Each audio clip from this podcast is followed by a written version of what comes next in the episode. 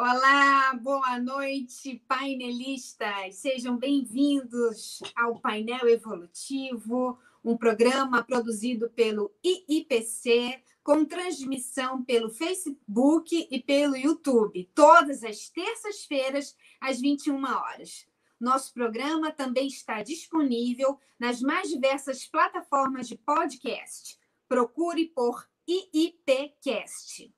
E nesta edição trabalhamos com Luciane Barros na produção executiva, nosso diretor de conteúdo, Eduardo Ezag, nosso diretor técnico, Felipe Diniz, transmissão de Lucas Soares e Pedro Baeta, e nossa equipe de apoio, Júlio Borges e Guilherme Aiex. A sua participação é super bem-vinda.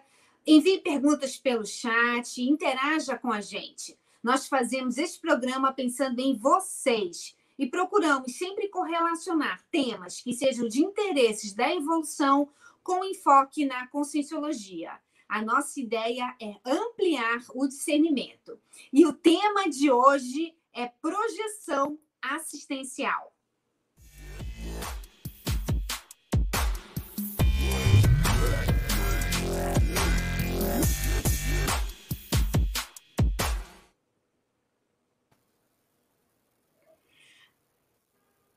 Projeção consciente é um fenômeno que pode ser vivenciado por qualquer pessoa interessada. Porém, uma questão que é, é para que se projetar? Essa questão é importantíssima. Qual é a utilidade de sair do corpo com lucidez? A nossa convidada de hoje, ela escreveu um livro com vários exemplos práticos respondendo essas questões e ressalta a utilidade da projeção consciente ao processo evolutivo. No programa de hoje, nós vamos debater o tema projeções assistenciais com a, com a ótica da ciência conscienciologia. E para isso, nós temos aqui, já está aqui na nossa bancada, no nosso painel, a professora Marilza Andrade. Ela é terapeuta naturalista, projetora lúcida desde a infância, voluntária da Conscienciologia desde, 2000, é, desde 1986. Atualmente, ela é voluntária da Juriscons, autora do livro Projeções Assistenciais: O que você pode fazer em termos assistenciais por meio da experiência fora do corpo, e ela também é coautora do livro De Soma, Novas Abordagens para o Estudo da Morte. Boa noite, professora Marilza, bem-vinda. Boa noite, Alessandra. Boa noite a toda a equipe. E boa noite aos panelistas, né? É um prazer muito grande estar aqui com vocês. Nós, é que, nós agradecemos a sua presença. E o professor Eduardo Ezag, professor coordenador do técnico científico do IPC aqui no Rio de Janeiro. Boa noite, professor Eduardo, tudo bem? Boa noite, Alessandra, tudo bem? Boa noite, Marilza. Seja bem-vinda aqui ao nosso painel evolutivo e boa noite também ao nosso Muito público obrigada. queridos painelistas. É, quero lembrar Sim. os painelistas que vocês podem ainda apertar aí na setinha e enviar essa live para qualquer pessoa que vocês acham que ainda pode aproveitar ela. A live ainda está no começo, ainda dá tempo aí de compartilhar e enviar a live e as pessoas podem aproveitar. Quero também lembrar a todos que vocês podem participar desse painel, colocando suas perguntas aí no chat, e as perguntas vão ser selecionadas para a gente perguntar aqui para a nossa convidada especial, Marilza, aqui no ar, e todos vocês podem aproveitar. Então, deixem o like aí no nosso painel e vamos começar a live. Vamos lá, então. Mari, vamos lá, Marilza. Ah, eu estou aqui com seu livro, olha, aqui. Eu tive a oportunidade de estar lá no dia do lançamento, foi muito foi muito bacana, né? Vários, vários cientistas, vários, vários interessados, várias pessoas interessadas no tema da projeção, né? Da projeção lúcida. É. É, eu queria que você explicasse para a gente, pensando no público de primeira vez, o que são projeções assistenciais? Bom, Alessandra, é, e público em geral, projeção em si, né, sair do corpo enquanto dorme, vamos colocar assim, 90% das pessoas que dormem bem, que acham que dormiram sobre, feito uma pedra, elas fazem. E as pessoas que têm muito pesadelo, que têm aqueles sonhos pesadelar, uma noite muito confusa, geralmente a consciência não consegue sair muito dos dois hemisférios cerebrais, então é isso que acontece, né? Aqueles sonhos repetidos e tal. Mas isso é um assunto até para um outro programa, né? Essa questão onírica do ser humano, tem, é bem aprofundado. É, então, a questão é o que, o que você quer fazer fora do corpo? Você quer pegar lucidez, você quer explorar mais essa vivência numa outra dimensão? Para quê? Porque isso é muito importante, porque vai entrar em contato com a ética da pessoa aqui no intrafísico e com a cosmoética da consciência no extrafísico, né? A gente não pode esquecer disso, porque a projeção assistencial, as projeções lúcidas de uma forma geral, o projetor ele precisa ter um nível de ética, ele tem, tem que ter os valores e princípios bem arraigados dentro dele, né? bem assimilados, para que ele possa ter vivências projetivas de valor, né? de peso também. Uma vez que, quando fora do corpo, nós vamos nos afinizar com o nosso padrão pensênico, então, se você é uma pessoa ética, se você é uma pessoa que quer ajudar as pessoas, você vai ter um amparo de função para aquele trabalho que você está se propondo ou que serve, né, para ser feito por você, com as suas energias conscienciais. E geralmente você consegue perceber que as pessoas que reclamam, às vezes tem até lucidez que está projetada e reclamam muito, ah, eu só vejo moço, eu só vejo aquilo. É porque o dia a dia dela, o campo mental dela é poluído por pensamentos negativos, por pensamentos doentios.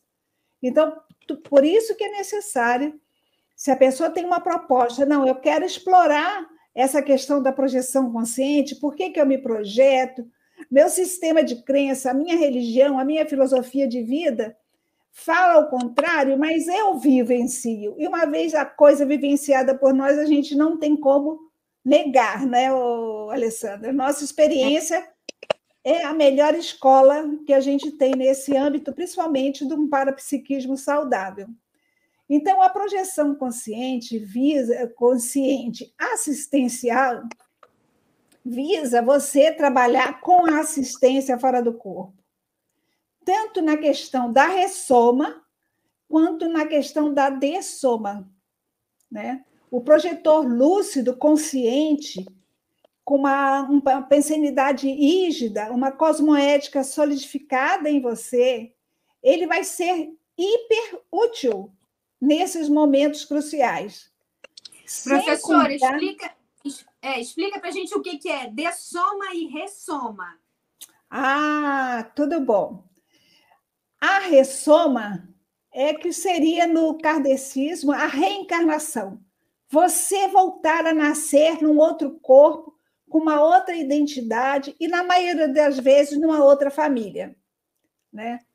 É, e a dessoma é justamente o contrário, quando você descarta o soma, o corpo físico, a carne, o corpo de carne, e vai para o extrafísico para um novo período de intermissão. Isso tudo dependendo da lucidez da pessoa e da ética, do foro íntimo da pessoa. Ok? Uhum. Aí vem as gradações, né? Tanto como uhum. aqui no, extra, no intrafísico quanto no extrafísico.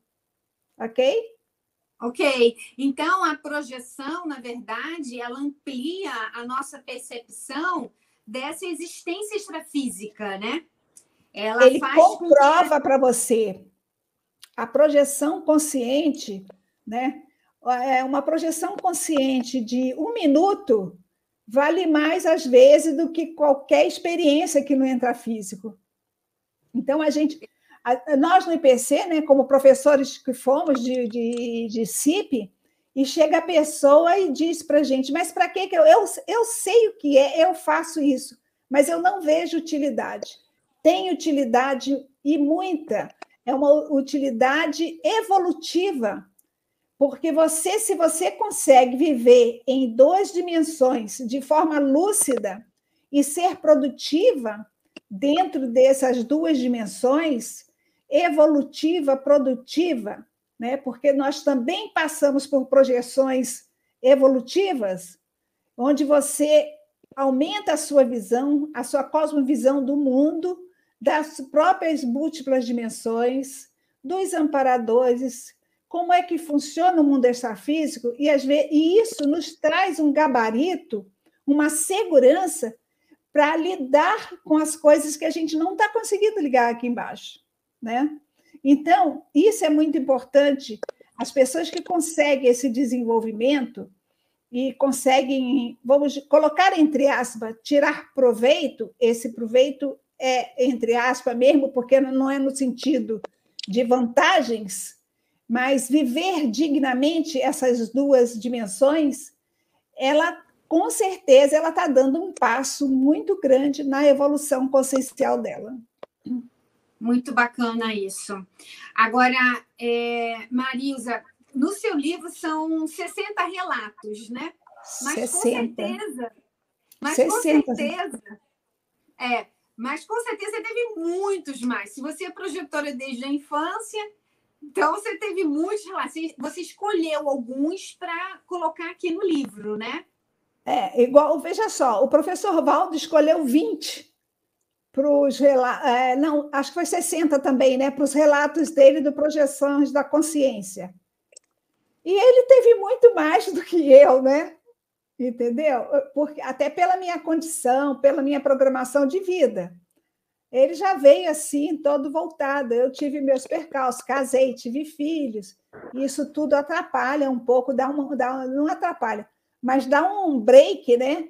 Nessa é. questão da projeção, essa intrafisicalidade que a gente é obrigado a viver nesse período de criação de família, constituição, mas está tudo dentro de um projeto que você está cumprindo enquanto vem aqui, né? Tudo tem seu momento certo, cada um com a sua programação. É. E... O que eu ia perguntar é se tem algum que você poderia contar para gente para ilustrar esse momento aqui, ilustrar projeção assistencial, né? Um, um caso aí, uma casuística.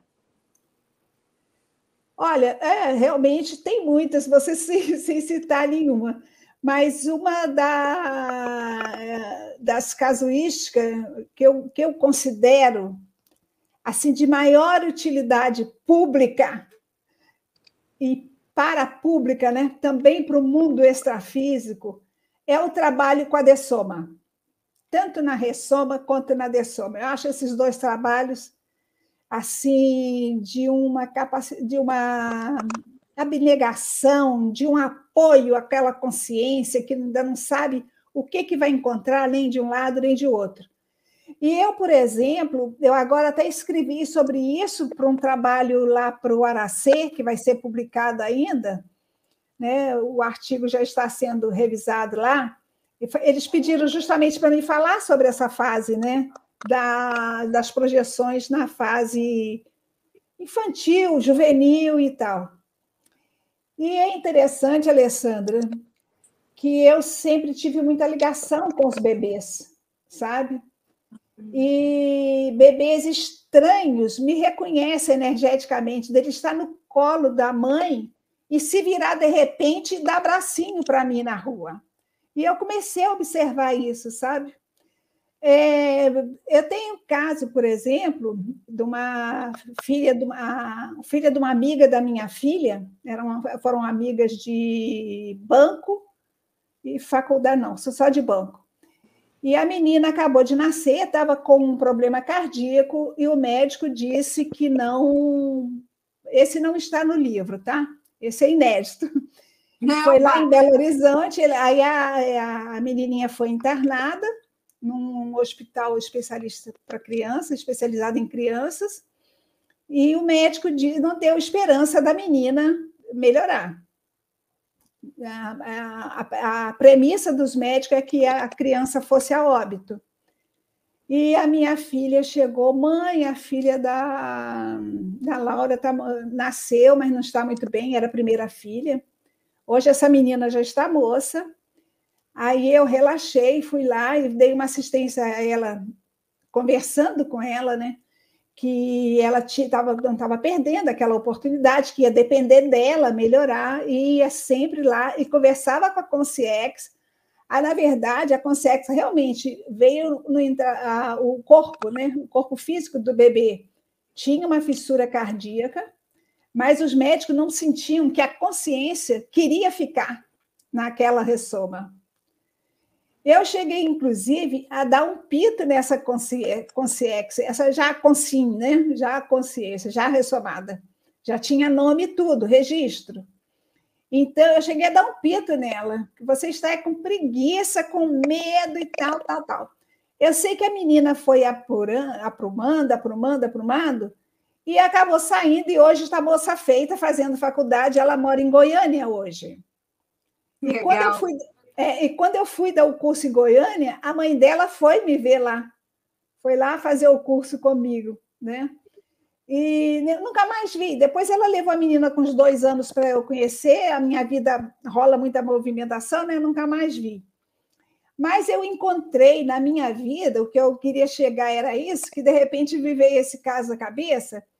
É, quando eu mudei para Belo Horizonte, muitas pessoas que me encontraram e me encontraram no momento crítico da vida delas, elas assim, eu sabia que era você. Aí eu falei assim, era eu como? Não, porque eu não queria nascer, a característica era a mesma de todas. Eu não queria nascer, estava com problemas, e aí veio uma pessoa para mim e disse que eu podia nascer, que no momento que eu mais precisasse, ela ia aparecer e ia me ajudar aqui no intrafísico. E era você. E isso não aconteceu nenhuma nem duas vezes. Isso aconteceram muitas vezes. Agora, veja só. Aí eu perguntava: que idade você tem? A nossa diferença de idade variava entre 9, 10 e 12 anos. E é um trabalho que eu tenho muita traquejo de fazer, ajudar na hora de, da ressoma. E no livro eu conto um caso de um bebê também, que não queria nascer por causa, que não queria ficar por causa de briga dos meninos, da, do pai e da mãe. No livro eu conto esse caso, esse relato também. Então eu acho de suma importância e eu vejo também na hora da dessoma, na hora que a pessoa vai dessomar, o pré-dessomante ou o moribundo, o doente terminal, qualquer nome que se dê, o, o, o projetor dessomaticista, auxiliar dessomaticista, ele empresta com a maior fraternidade possível todo o holochakra dele que ele pode recorrer e cobre envolve com carinho, com respeito, né, onde acontece aquele acolhimento encaminhamento. Então, ele atrai como um imã o psicossoma do moribundo para ele poder chegar, os amparadores extrafísicos, o comitê de para-recepção, vir e receber aquela consciência tão sofrida, depauperada, por um eles motivos, né? E ainda indecisa, não sabe? Porque tanto o nascimento como a dessoma ou a morte são incógnitas para a consciência, né? É. São incógnitas. É o maior medo que o ser humano tem, é o de morrer ou de um lado ou do outro, não sabe o que vai ser.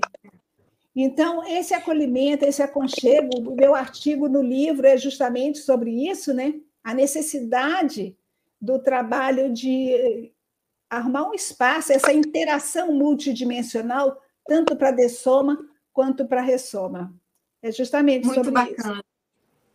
É muito bacana. Você sabe, Marilza, que eu já tive oportunidade também de é, projetada também, fora do corpo, com lucidez, encontrar uma sala de aula em que as, os, os estudantes estavam observando como é que seria a vida no intrafísico.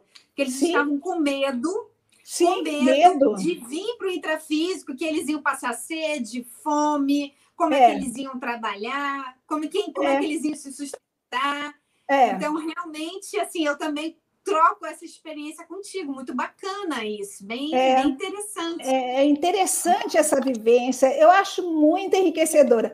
Agora, em contrapartida, tem aquelas pessoas que porque eh, sempre é bom lembrar, né, que na verdade quem aciona a máquina da dessoma não somos nós projetores, são os projetores, os técnicos em dessoma, as consciex técnico da função, né, eh, consciências altamente lúcidas. Então, ela chega, o povo chega para a gente e diz assim: Ah, Marius, a minha avó, a minha mãe, o meu pai, né? Está muito ruim no hospital. O médico disse que não tem jeito. Vê o que, que você pode fazer. Tá, me dá seu nome, eu vou para a TENEPS, de noite eu programo para ir projetada, para ver a pessoa e tal. Aí a pessoa no dia seguinte está melhor, recebe um, um, banho de energia trabalhado, aí apresenta melhora. Aí o povo liga, não entendi nada, ele melhorou. Estava Você entendeu a questão da cosmoética, que é necessário? Não é o que a gente quer fazer, é que é. o que o outro precisa receber de nós, e nós precisamos estar disposta a doar, sabe? Aquele padrão de energia que o outro está precisando. É.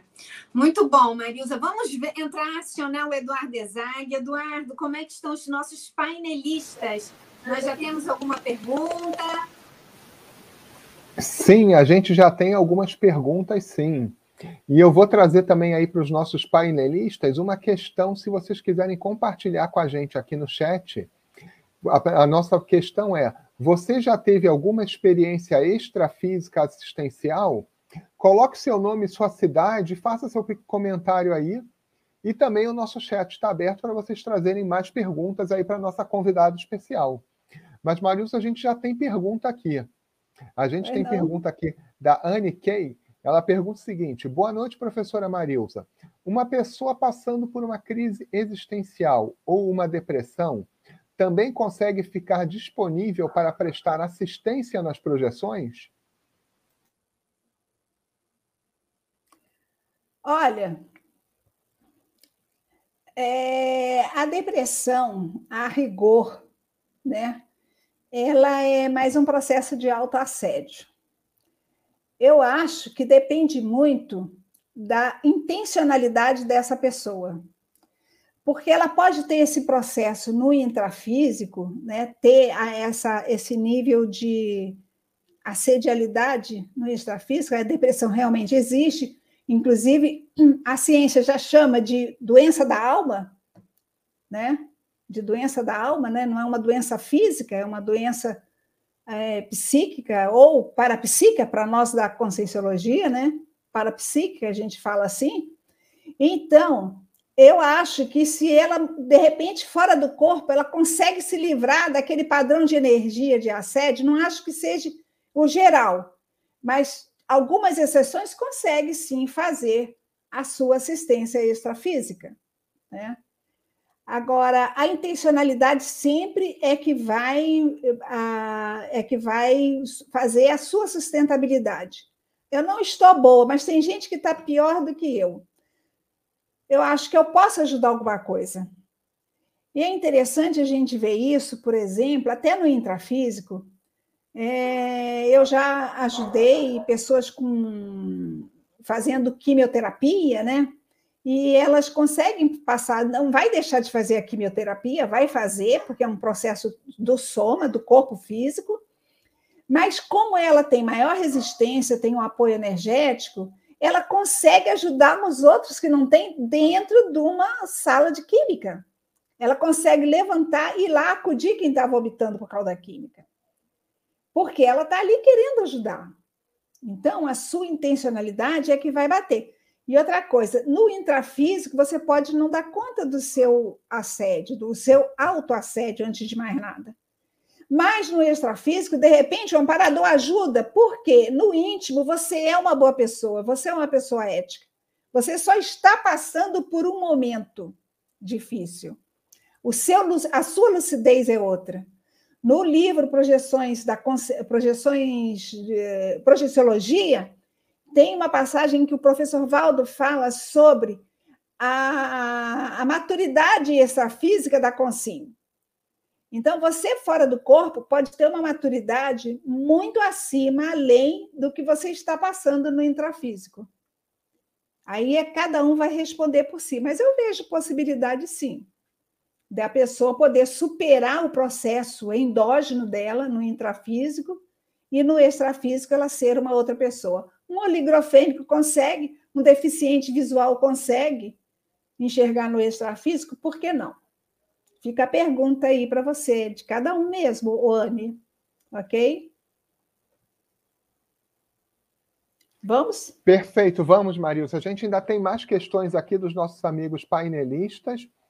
O nosso amigo Luciano Santos ele traz uma questão aqui bastante interessante nos dias de hoje. Ele fala assim: nos dias de hoje, a população está exposta a um universo de informações, inclusive sobre a conscienciologia. Antes não tínhamos tanto. O universo tem um propósito para isso? Ou, é, ou era o momento propício? Quer saber um pouquinho aí da implantação da conscienciologia, da era consciencial, quem sabe? Pois é, isso que ele, ele mesmo colocou, né? Ou é a era, né? É, nós temos aqui uma premissa, Luciano, que nós estamos na era consciencial. E essa era consciencial, ela é demarcada pela autolucidez da pessoa com as projeções conscientes, com a questão do enrompimento do psicossoma, né? essa, essa facilidade do psicossoma entrar e sair do corpo físico, e a questão da reurbanização extrafísica, da reurbex. Então, tem a, a implantação do paradireito, da paradireitologia no planeta Terra. Então, nós temos, assim, é, vários é, sinais que nós estamos numa era especial, sim. Você está certo é uma era em que se tem realmente as novidades. Eu, eu falo mesmo abertamente, não só dentro da conscienciologia, mas fora dela. O para, a paradireitologia é a maior novidade que existe. E a fundação do IP, antiga, antiga IP, hoje IPC, ela é a maior ferramenta, a projeciologia é a melhor ferramenta para você é, comprovar essas coisas que nós estamos falando. E nós temos um princípio, o princípio da descrença dentro da conscienciologia, não acredite em nada do que nós estamos falando aqui. Tenha você suas próprias experiências, faça você as suas pesquisas, faça os seus experimentos, crie você as suas técnicas. Não precisa ir na nossa conversa. Mas você parece que é uma pessoa interessada? Então, está o momento de você dar a sua guinada evolutiva, Luciano. Ok? Ok, Marilza, muito interessante, principalmente essa questão aí da reurbanização, que parece ser uma questão muito ampla, que às vezes as pessoas falam, mas caramba, como é que eu posso ajudar, ajudar nisso? Através das projeções, pode ser uma boa forma para as pessoas começarem a atuar na reurbanização, ajudando a limpar os, os locais extrafísicos. Você é. quer comentar um pouco sobre isso, Marilza? É, eu, eu, no livro também eu coloco né, umas experiências em 91, 92, que eu fui levada à Flórida. Também estou escrevendo sobre isso agora, porque eu vou apresentar um. Mandei o artigo, já fiz o artigo, foi para revisão, sobre Complex. Né? Aí me convidaram para o congresso do ano que vem da Apex, o artigo já está pronto. E eu falo, por exemplo, que esse período que eu fui lá para a Flórida, eu fui levada, eu não tinha condições financeiras para ir, mas um grupo de pessoas lá dos Estados Unidos juntaram e me levaram para lá. Passei seis meses lá trabalhando, e a minha função lá era ajudar nessa reurbanização, na Reubex. Antigamente ainda não havia uma palavra definindo, ainda não havia o livro Homo Sapiens Reurbanizados, né? isso foi em 92 11 anos depois que o livro foi publicado pelo professor Valdo, em 2003. E, então, eu fui fazer, a, a fazer o trabalho lá, eu sabia que era para aquilo, né, para ajudar no, no, no, na reurbanização extrafísica da Flórida. E o interessante, sabe, Eduardo, é que o Divaldo Franco ele tinha estado em janeiro de, dois, de 1991 lá, dando grandes palestras, ele ia todo ano, não sei se ainda vai. E na última palestra dele, antes dele voltar para o Brasil, ele disse que aquela noite ele foi avisada, avisado que no, mais para o final do ano ia uma senhora do Brasil para lá que ia fazer um grande trabalho no extrafísico da Flórida. Foram as palavras dele. E em janeiro desse mesmo ano, de 91, eu fiz uma projeção, estive numa reunião e os amparadores disseram que eu tinha que ir à Flórida fazer esse trabalho lá. O que eu voltei rindo, achando graça, porque eu estava numa situação muito crítica, estava me separando, estava iniciando uma função nova, um trabalho, estava iniciando o um trabalho de terapeuta naturalista, então, não era o momento oportuno de jeito nenhum para eu pensar numa viagem.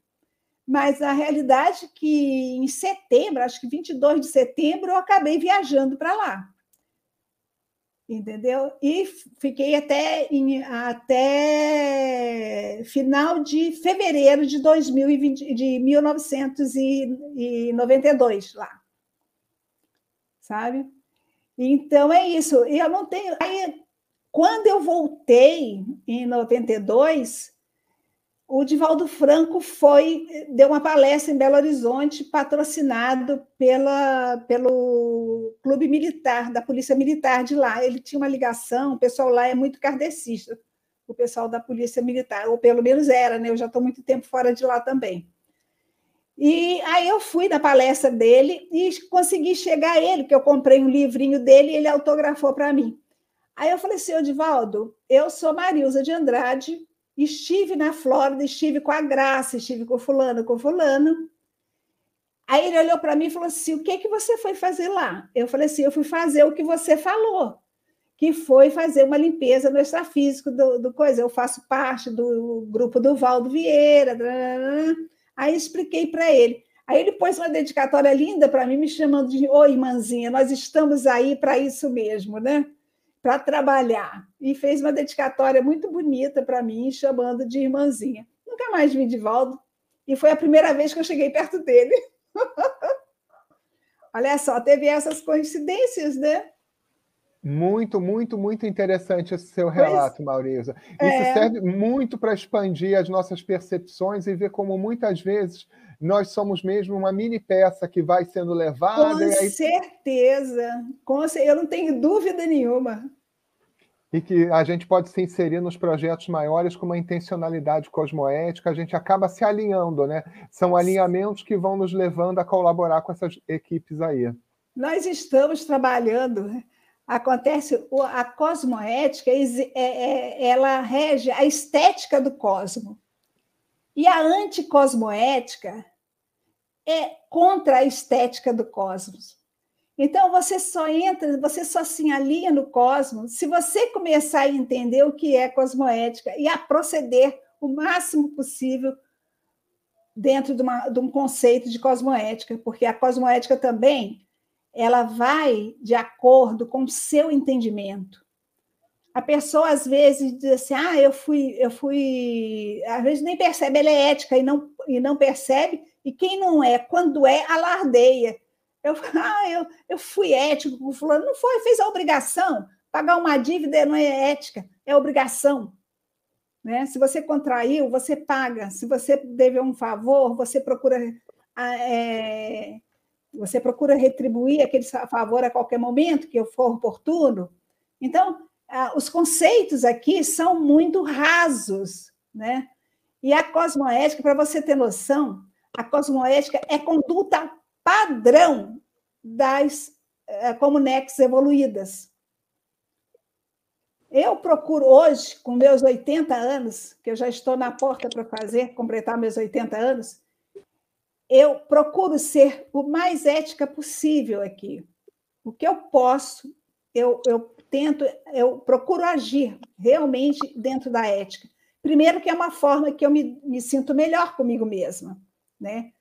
E segundo, que eu quero, eu tenho a pretensão que a hora que dessomar poder conviver um pouco com esse povo aí, de, de conduta padrão, né? O nível de lucidez, por exemplo, não permite enganos, pensar mal do outro, você emitir um pensamento e ser deturpado esse pensamento. né? E de princípio as pessoas deturpam tudo. Você fala uma coisa com uma intenção, o outro cara entende de outra forma. Então, esse alinhamento pensênico, esse padrão pensênico é muito importante. Eu vejo tem... que é, esse é um grande benefício da projeção, né? Você se perceber... Ter essas vivências, se permitir. consciência... É. É. Agora, eu, Marilza... Só um minutinho. Fala, pode falar. Aqui pode no falar. livro, o, a última projeção aqui é uma experiência de cosmo-projeção que eu redirecionei toda a minha vida. Eu vim para Foz e não me vejo morando em outro lugar que não seja aqui em Foz, no momento, até a Dessoma. E quando eu vim, eu falava para os meus filhos, eu falei assim, de lá é para o crematório. Não volto, não volto. E, e, foi assim, eu redirecionei toda a minha vida com a, com a coisa. Está aqui no livro, eu conto isso também aqui livro. Muito Pode bacana. Falar. Agora, rapidinho, pessoal. O pessoal aqui no chat está cobrando, quer saber aonde comprar o livro. Então, eu vou pedir aí para a equipe técnica colocar os links aí, e a Marilza também pode falar, e enquanto o pessoal coloca, e depois a gente segue com as perguntas. Tá todo mundo querendo saber. O livro já foi. É, já é um livro recente, relativamente recente, mas já está na segunda edição, né? É, em final de 2019, ele foi publicado em 2018, em 2000, final de 2019, ele já estava em revisão para a segunda edição, e ele hoje é encontrado na, um, na loja do umlivro.com.br e na amazon.com.br. Há um livro, vende aqui, é, MindPrint, o sistema MindPrint, mas eu tenho uma novidade sobre esse livro, Alessandra e Eduardo. É que ele, até o final do ano, ele vai estar na Amazon em inglês. E, em e-book em inglês. E vai ser distribuído em áudio para as é, comunidades de deficientes visuais, deficiente em geral. Vai sair o áudio dele também. Muito bom. O audiobook também é muito útil. Tem muita gente, é, que, mesmo que sem é. deficiência, que gosta muito. Agora, veja uma coisa. É, é uma coisa que me... eu fico pensando muito. Eu lutei muito para publicar esse livro, porque as pessoas não entendiam certas projeções. E as pessoas muito novas aqui no, na Conscienciologia, né? E, o livro ficou muito tempo em revisão, entrou em exigência. Algumas vezes eu desistia, mas eu olhava assim, eu dizia assim, gente, eu tenho que publicar esse livro, eu tenho que publicar esse livro. Era muito, muito certo para mim que eu tinha que publicar. E a minha ideia era descortinar o extrafísico para o público em geral. Mostrar realmente como é o extrafísico não é um lugar onde você vai encontrar fadinhas ou gnomos, mas é um lugar, sim, onde você vai encontrar um parente seu que você não gostava, que sacaneou a vida toda, todo estrupiado, e que você vai sentir aquele ímpeto de fraternismo em cima dele e vai querer ajudar. Entendeu? É um local onde você pode ter, por exemplo, uma cosmoconsciência você pode ser patrocinada aí a Comunex maravilhosas e pode ter que ajudar na baratrosfera. O meu livro trata disso, Eduardo. Então ele mostra essa gama de assistência e de vivência. Você pode ser levado, por exemplo, para uma retroprojeção. Eu tenho duas aqui no livro, em que eu conto, retroprojeções, onde você pode identificar os nogós dessa ressoma em você? Por que, que você não consegue avançar em determinado momento da sua vida? O que, que o passado tem a ver com esse presente seu? E como você pode trabalhar isso para um futuro melhor? Eu digo um futuro não é nem nessa vida, é um futuro de outra vida. Né? Por isso que eu tenho esse sonho, né? como eu consigo fazer isso, eu tenho esse sonho de parar numa Comunex um pouquinho melhor. daqui ao É, mas é, uma, né? mas é muito inteligente de sua parte isso, né? Eu acho que todo mundo devia querer trabalhar nesse sentido também. Marilza e Eduardo, eu vou aproveitar aqui esse momento, porque, gente, uma hora passa muito rápido, né? O Wagner Weiner, Weiner ele, ele escreveu um relato muito interessante. Olha, sou de novo Hamburgo. Tive uma projeção assistencial com um vizinho após a dessoma dele.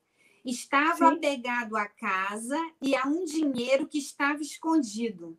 Tinha medo que a esposa gastaria tudo. O que você pode comentar, Marisa, nesse caso? Você já passou por isso também? O pessoal não faz a segunda dessoma, fica preso lá.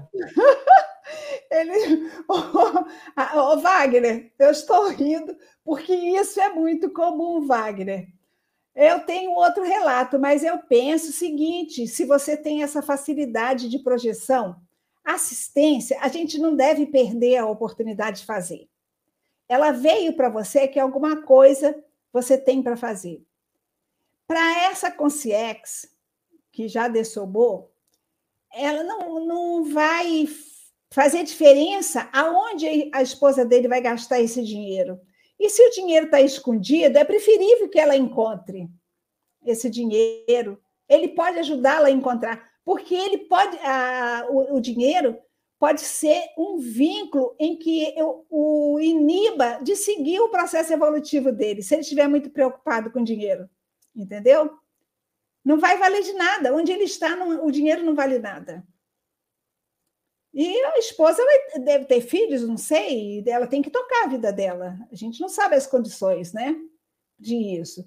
Como esse homem morre e deixa um dinheiro escondido, gente? Olha que horror isso. É pior do que aquele que doou tudo, mas só na hora da morte. Aí chega lá em cima quer ir para o céu, né? Ele disse: Não, eu quero ir para o céu. Disse: Não, o senhor não pode ir para o céu, o senhor vai para o inferno. Isso é uma piada antiga do kardecismo. Aí diz assim: Não, mas afinal de contas, eu doei toda a minha fortuna para bens de caridade, para obras de caridade. Aí o amparador falou assim: Não, você não doou. Você esperou até o último momento da sua vida, quando você viu que ia dessomar mesmo, que ia morrer, foi que você viu que não ia trazer e resolveu doar. Então, isso é muito negativo, mas eu tenho uma projeção, eu tenho. Uma vez eu fui procurada por um senhor que ele estava muito mal, desenganado, né? câncer de estômago, intestino, lá, todo complicado. E esse homem eu conhecia há muitos anos, que o filho dele frequentou muita reunião na minha casa. E ele pediu para me ver oh, me leva para conversar com a Marilza. Aí ele perguntou, eu perguntei, ó, oh, seu fulano, é, por que, que o senhor quis vir conversar comigo? Ele me deu a resposta mais inteligente até hoje, porque eu quero morrer em paz. Eu sei que eu vou morrer e eu quero morrer em paz. Ok. Aí eu ajudei nos processos dele, dei amparo para a dessoma dele, mais uns dois meses ele acabou dessomando realmente.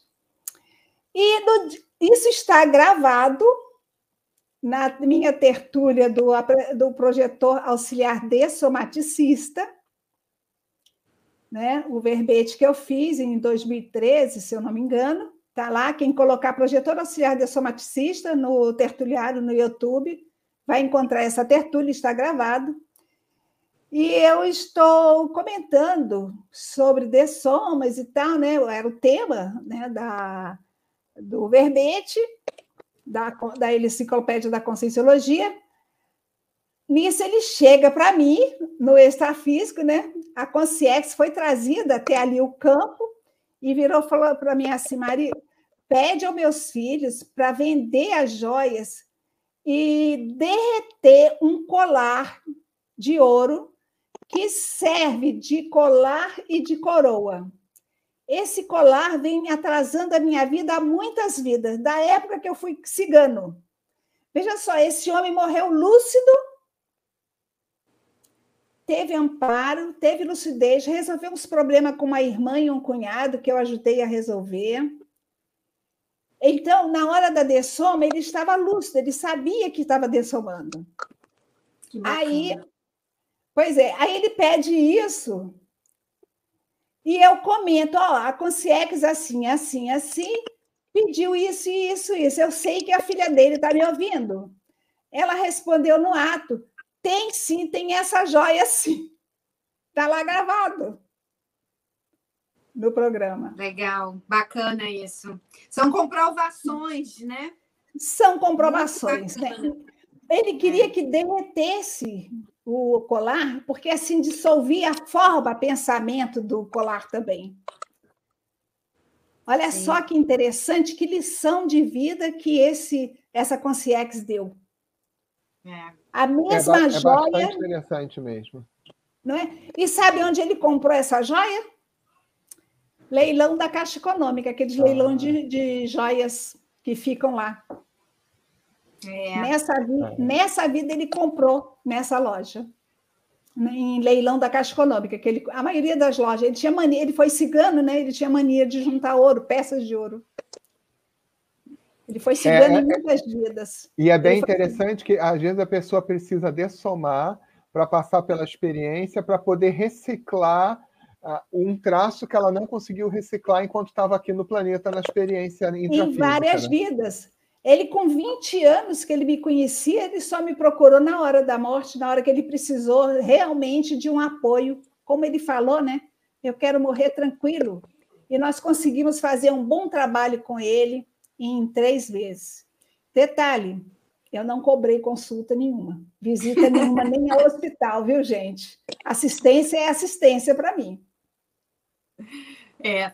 Ah, nós temos também uma, um comentário aqui da Cindy que eu acho muito oportuno, que é o hum. seguinte: é possível realizar projeções assistenciais na baratrosfera sem perder a lucidez tão rápido? Ou não é possível manter lúcido, se manter lúcida lá, né?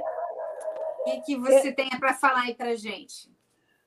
É como é o nome da Cindy, né? Ô, Cindy, a questão é o seguinte: você precisa trabalhar muito energia, muito EV, intencionalidade sadia e deixar por conta do amparador essa questão. Você lembrar dos, tra dos trabalhos da maratosfera exige uma maturidade consciencial. Você pagar esse ônus o que, que eu chamo de pagar esse ônus? De você trazer lucidez da baratrosfera?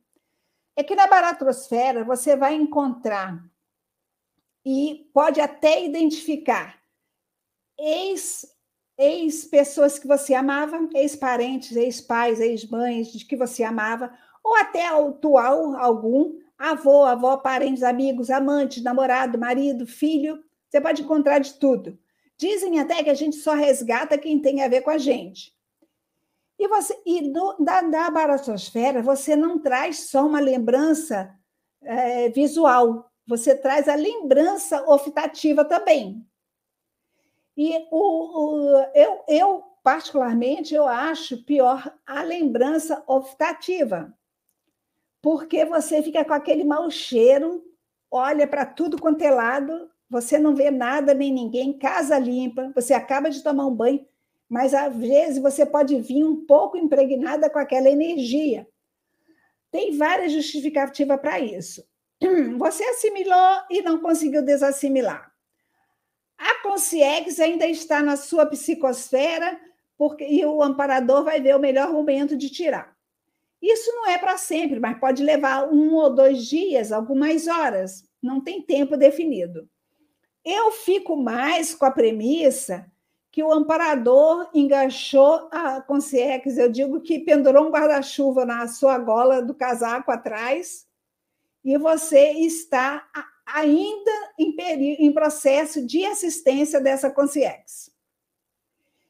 Eu resolvi pagar esse preço. Eu, eu, eu bati assim, não, eu quero ter lucidez e trazer remuneração de tudo. Eu trouxe. Algumas estão aqui no livro, mas eu paguei esse ônus, mas estou viva aqui até hoje. Não troco as experiências que eu tive por nada. Não tem preço essas experiências, entendeu? É onde você consegue se firmar, firmar a sua maturidade extrafísica é através desses momentos. Então, aqui a gente tem mais perguntas aqui, Marisa. Todo mundo muito interessado na questão das projeções assistenciais. O pessoal quer ficar craque aí também. A Rose, Ótimo. ela fala o seguinte. Boa Quem? noite. A Rose Elaine. Boa noite. Tive um sonho em que eu ia visitar a tia que estava internada e vi dois homens, um de cada lado. E eu perguntava como ela estava e respondiam: a vitalidade dela está no fim. Acordei. Será projeção? Ela pergunta. E após alguns dias fui visitá-la e o quarto era igualzinho. E após alguns dias ela desencarnou. É, é isso. É, essa é pena que ela não teve a lucidez, por exemplo, de olhar se essas consciências, os dois homens, estavam tinham cordão de prata. Porque se tinha o cordão de prata era com sim, projetada, ou se não tinha, que aí eles eram consciex, amparadores. Mas pelo padrão, eu acho mais que fossem amparadores consciex. Eu vejo mais isso. Ele deu notícia, ela ainda tem muita vitalidade. Gastou, dois dias depois dessomou. Não vai ser agora. Talvez ela tivesse sendo usada justamente para fazer esse atrativo, entendeu? Da, da dessoma. Tem muitos parentes que são usados para isso, porque a energia mais próxima, a mais fraterna e mais próxima, que é o ideal para fazer a dessoma. Né? E para ajudar na dessoma. Mas quando não tem, vai, a gente vai. Sem problema. Pois é, o, o Marilson, eu conheço uma pessoa que muitas vezes, quando ela viaja, dessoma sempre alguém no lugar lá que ela chega. Não é poucas vezes, não. Várias vezes ela viaja e quando chega lá no local, um parente mais, mais distante, que não via tanto, estava no hospital, o outro tem um acidente, aí dessoma. A, a, essa energia vai bem aí nesse padrão, como você está falando aí, para auxiliar aí na dessoma. É, eu estou escrevendo um livro, Eduardo. É, eu tive que parar para priorizar o livro da o livro da, do, do, programa, né? Lá do conteúdo do Para Direito. E eu estou escrevendo um livro que é o Para Direito do Dessomado. E eu tenho um relato assim da nível da Nilsa Smith, uhum. que mora na Alemanha, o relato dela, que vai constar do meu livro, é ela chegar nos locais que ela não devia estar e haver uma dessoma ali. Sabe? É interessante, né? Bem é, interessante. É, eu tenho um relato desse. Falar em, ó, pode falar o que quiser. Geralmente eu tenho alguma história que não seja minha, seja de outro projetor. Aí tem mais, deixa eu, lembrar, deixa eu lembrar uma coisa. Muitos projetores, nesse livro também que eu estou escrevendo, é, é, tem um relato, aliás, mais de um relato. Um é da Betânia, né? lá de. Vocês conhecem a Betânia lá de Brasília? Acho até que ela deve estar assistindo, não sei. Eu mandei para ela em que a, faz o, o projetor faz o acompanhamento depois na recuperação de cons da Consciex, que ela ajudou a dessomar. Então, eu tenho dois relatos nesse livro que não são meus, até foi orientação de amparador, que eu colocasse relatos de vários projetores para fazer essa comprovação, né? E isso entra no para-direito do dessomado, é, a pessoa trabalhou a vida toda, aconteceu alguma coisa em determinado momento que ele fica vinculado aqui e não tem, está com medo da dessoma, né? Então, ele tem o direito, ele tem o para-direito dele de ser assistido na hora da dessoma.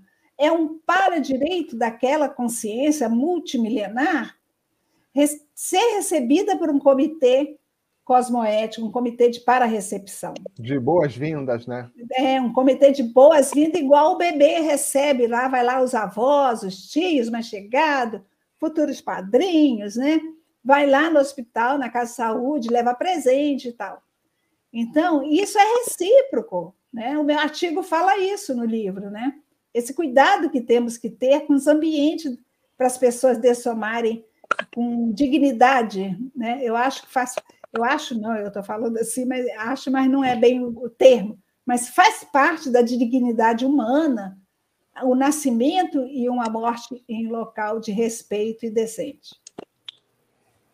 E Marilza, algo também que eu acho bastante interessante também é, são as oportunidades assistenciais que cada um pode Sim. aproveitar.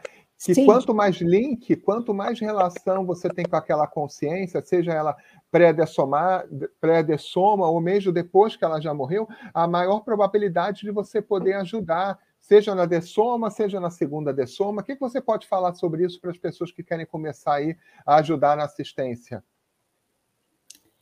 Bom, é, para as pessoas que querem começar a ajudar na assistência, nós temos muitos verbetes na enciclopédia da Conscienciologia, que vocês podem entrar lá no YouTube e, e citar, né? Ou então entrar no ICGE, que tem lá os verbetes que, que quem quiser assistir.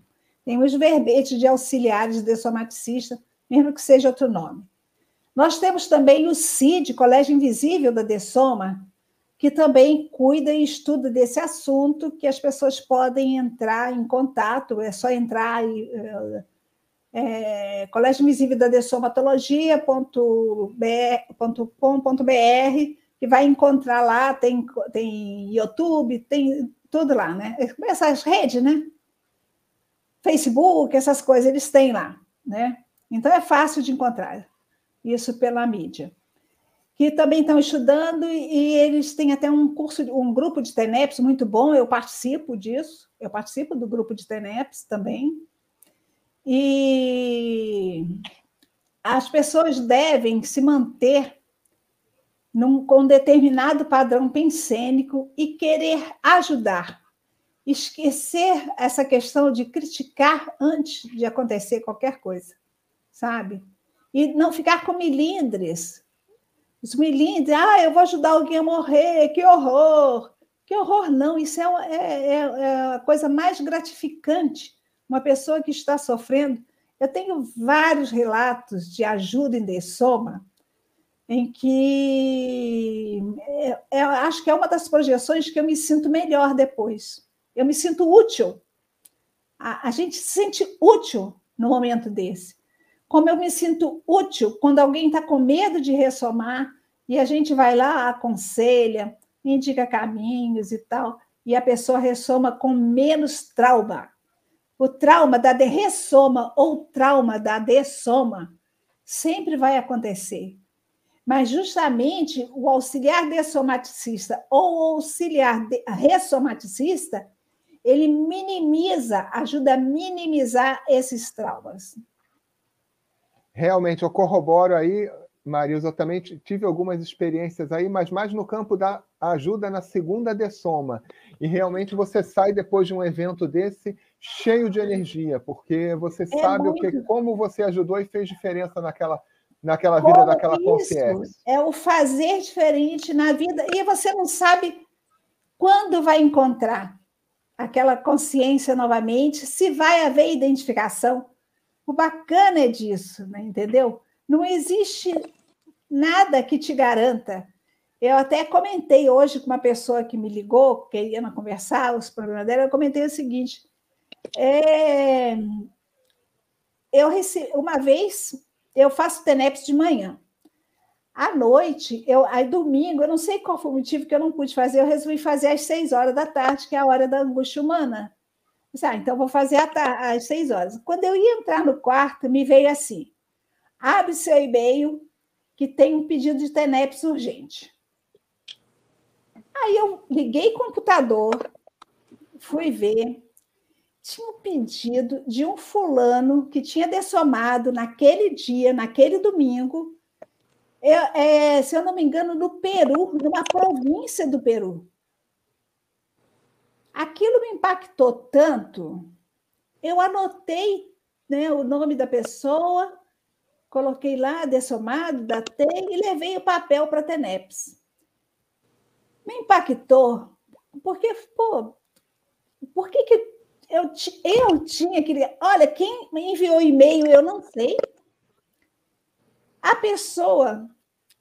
Mas eu saí para o Prateneps com a convicção que a Conciex me era conhecida, me era familiar. Olha. Era do meu grupo e eu tinha que fazer aquela assistência. Muito bacana. Marisa, infelizmente nós estamos chegando aos nossos minutos finais. Uma hora voa quando o papo é muito bom. Eu queria ressaltar aqui que o Rubens Costa ele fez o seguinte comentário: Quero seu livro autografado, como eu consigo? Ele é da é... onde? Ele é. Rubens, escreve aí de onde que você é. Eu Agora já é sei Maria... quem é, eu já sei quem é. Ah. Ele é de São Paulo, ele está em São Paulo, eu chamo ele de meu filho. Ah. É o filho, ah. para vocês vão conhecer, ele é filho da Clotilde. Ah, sim, gente boníssima. É. Olha só, gente, a professora Marilza, é, por causa do, do, da, da Covid, né, da pandemia, ela não está viajando, mas assim que passar a pandemia, ela vai fazer uma, uma temporada aí de sessão de autógrafos em várias cidades, né, Marilza? Já teve lançamento em São Paulo, em Brasília, tem um pré-agendamento aqui no Rio de Janeiro, mas vamos ver em outras cidades também, né, Marilza? Aí não sei, aí é. Vamos ver, vamos ver lá. Vamos Mas ver, Rio, né? Mas ficou faltando o gostinho é... do Rio de Janeiro. É, vamos ver, né? Quem sabe? Eu tenho muita vivência aí do Rio, muita coisa aí. Eu morei é, aí então... a vida toda, né? É, claro, você é super bem-vinda aqui no Rio de Janeiro. É, mas eu vou deixar já um convite aqui para você voltar no painel evolutivo para falar de outros, outras experiências que você tem, que você tem muita experiência, né? Então, essa troca é muito bacana, até para falar um pouco mais sobre Dessoma, que não deu nem para a gente falar, nem para começar a falar, né? Do, do, das Dessomas, das experiências. Então, fico vou, já vou deixar aqui o convite, em nome dos nossos painelistas, para você retornar. E o papo aqui foi muito bom, muito gostoso. A gente agradece aqui a sua presença. Já está acabando? Já, já está acabando. Ah, eu também fiquei com gosto, mas eu já estava com uma porção de coisa aqui para falar. Ainda dá tempo de apresentar aquela foto da a, aquela imagem do, da máquina de dessoma? Opa, vamos deixar a nossa plateia na vontade, porque já não, a gente teria que explicar, né? Então é muito rápido. Você, a não ser, vamos então rapidinho. Será que a gente consegue em dois minutinhos?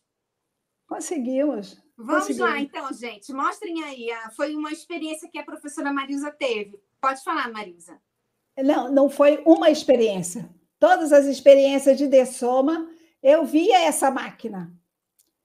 Hum. E, que era a máquina que esse, esse punho aí em cima era acionado para o corte do cordão de. Pra, não é corte, é uma cisão, no, no uma, uma, tipo uma cauterização, faz automaticamente uma cauterização no cordão de prata. Aí fica caracterizado a dessoma, a morte. A consim deixa de ser consim para passar a ser uma nova, novamente consciex. Então, vai no chakra, um cabo vai, tipo esse tubo de polionda mesmo, no chakra no cal e outro no chakra no coronochakra. Não é essa é na verdade esse desenho ele foi mudado é no cardiochakra. E então aí ele é caracteriza a primeira dessoma. Essa máquina só quem aciona é o amparador extrafísico técnico de soma. Pode ter uma equipe enorme, um só é que faz isso. É que eu queria mostrar para vocês. E essa Mas, máquina vai... foi reconhecida por outros projetores auxiliares de somaticista. Isso é muito bacana. Então, você vai ter que voltar aqui para explicar mais, para a gente poder explorar mais essa. entender mais isso daí. Então, já está tá, já tá, já tá aceito o convite, né? Tá bom, obrigada. Tá bem. a gente agradece muito, a gente agradece muito, muito a sua participação. Muito obrigada, Alessandra, Eduardo, o Pedro, o, toda a equipe, né? O Júlio Borges, Júlio. Né? O, Luci, o Luciano, não, como é o nome do rapaz? Lucas. O Lucas. Lucas também, o Felipe, né? Que fez a chamada comigo. É, a nossa Aí, equipe é grande. Muito bom, Maria. O pessoal está dizendo para me voltar sim. É, você vai ter que voltar. Muito bom. Obrigada, professora Marisa. Então, a gente vai aguardar que vamos agendar um, um, um retorno seu para explicar melhor essa parte aí da dessoma. Então, muito mais tá. uma vez, obrigada pelo, por aceitar o nosso convite. Eduardo muito obrigada a todos vocês, uma boa noite, obrigada pela participação dos nossos assistentes aí, dos, dos painelistas. Dos painelistas, muito obrigada a todos, vai ser um maior prazer voltar, o, o Alessandra. Muito Ótimo. prazer. Espero Eduardo ter sido Zag. útil. Espero Sim, ter sido Eduardo útil. Zag. Eduardo Zag, boa noite. Boa noite, boa noite a todos os painelistas. Marilza, a live foi ótima. A gente pode falar desse assunto de projeções a noite toda, mas tem um tempinho. Na próxima a gente continua mais. Um grande okay. abraço a todos. Beijo, obrigada. Tchau. Nós agradecemos aí a participação de todos, agradecemos nossa equipe técnica e desejamos uma excelente semana a todos vocês. Muito obrigada. Nosso próximo programa, terça-feira, às 21 horas. Até mais, pessoal.